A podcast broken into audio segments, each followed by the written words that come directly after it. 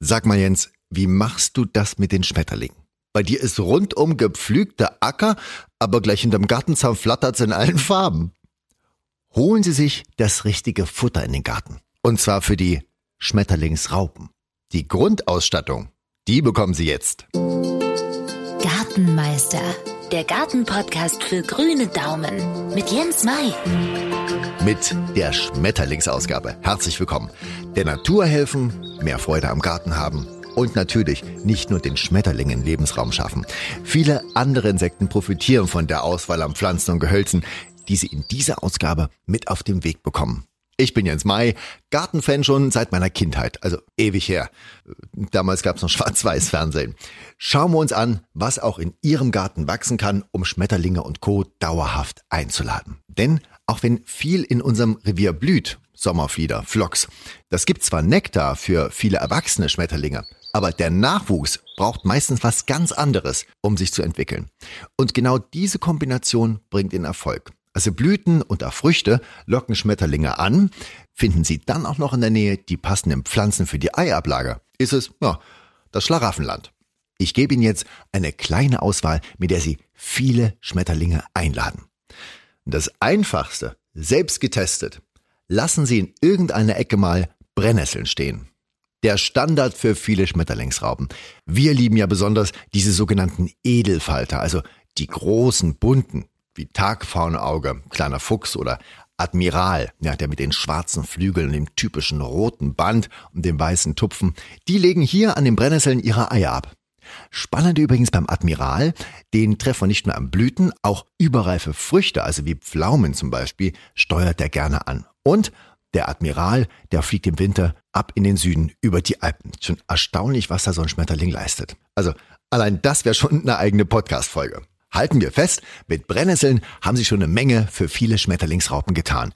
Und spätestens so Ende August sehen Sie schon die ersten an den Blättern. Klappt sehr, sehr zuverlässig. Alle, die Malven sich in den Garten holen, da sagt zum Beispiel der Distelfalter herzlichen Dank. Auch aus der Familie der sogenannten Edelfalter, rot-braun gefleckt mit weißen Tupfen. Übrigens auch der, der Distelfalter ist einer, der in den Süden zieht und wieder zurückkommt. Schauen wir ins Gemüsebeet. Hier hat der nicht nur für mich schönste Schmetterling in Deutschland seine Kinderstube, der Schwalbenschwanz. Wirklich wie aus den Tropen. Riesengroß, dann die Farben gelb, schwarz, blau, weiß, rot, alles dabei ist der Inbegriff von Schmetterling. Seine Raupen fressen Möhrenkraut, tummeln sich auch in Petersilie, Dill, also in Korbblütlern. Und keine Angst, eine Plage wird das nicht. Sie haben wirklich Riesenglück, wenn sie die knallbunten Raupen vom Schwalbenschwanz entdecken können.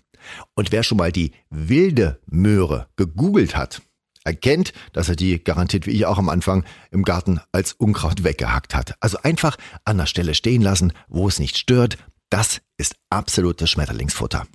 Ich gebe Ihnen jetzt noch drei Sträucher bzw. mal so kleine Bäume mit auf den Weg, bei denen Sie auch einen Volltreffer bei den Edelfaltern landen. Und in jeder Gärtnerei ist es für einen schmalen Taler zu bekommen.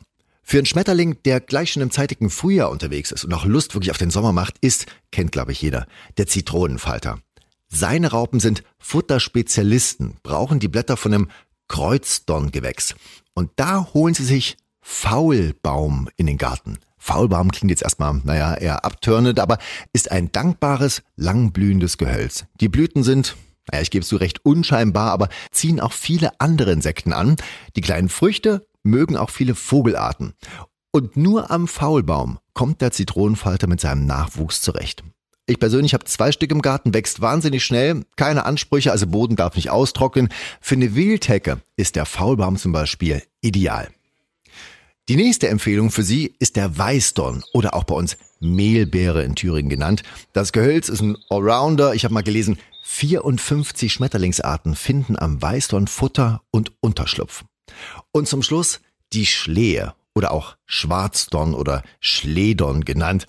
Hier ist die Kinderstube zum Beispiel vom Segelfalter. Sieht auch so ein bisschen aus wie der Schwalbenschwanz, also auch wie so ein tropischer Schmetterling. Acht Zentimeter Flügelspannweite. Die Schlehe nicht nur für uns Menschen eine gesunde Geschichte mit äh, den herben Früchten, sie sichert auch das Überleben vieler Nachtfalter, die oftmals auch groß und bunt wunderschön sind, nur die wir halt kaum zu Gesicht bekommen, weil die halt in der Nacht unterwegs sind. Also zusammengefasst, schön, wenn die Schmetterlinge an unserem Blumenstauden ein bisschen Nektar tanken, aber wir können eben noch mehr im Garten tun, damit die Schmetterlinge dauerhaft bleiben und sich gut vermehren. Wer weiß, auf was die Schmetterlingsraupen stehen, was sie fressen, hat die besten Voraussetzungen für das eigene kleine Flatterparadies.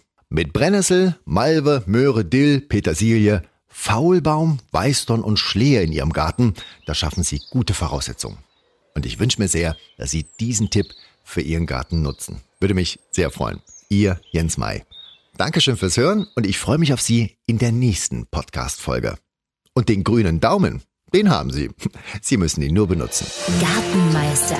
Jens Mais Gartenpodcast. Für Ihren grünen Daumen. Jederzeit zu hören. Überall, wo es Podcasts gibt.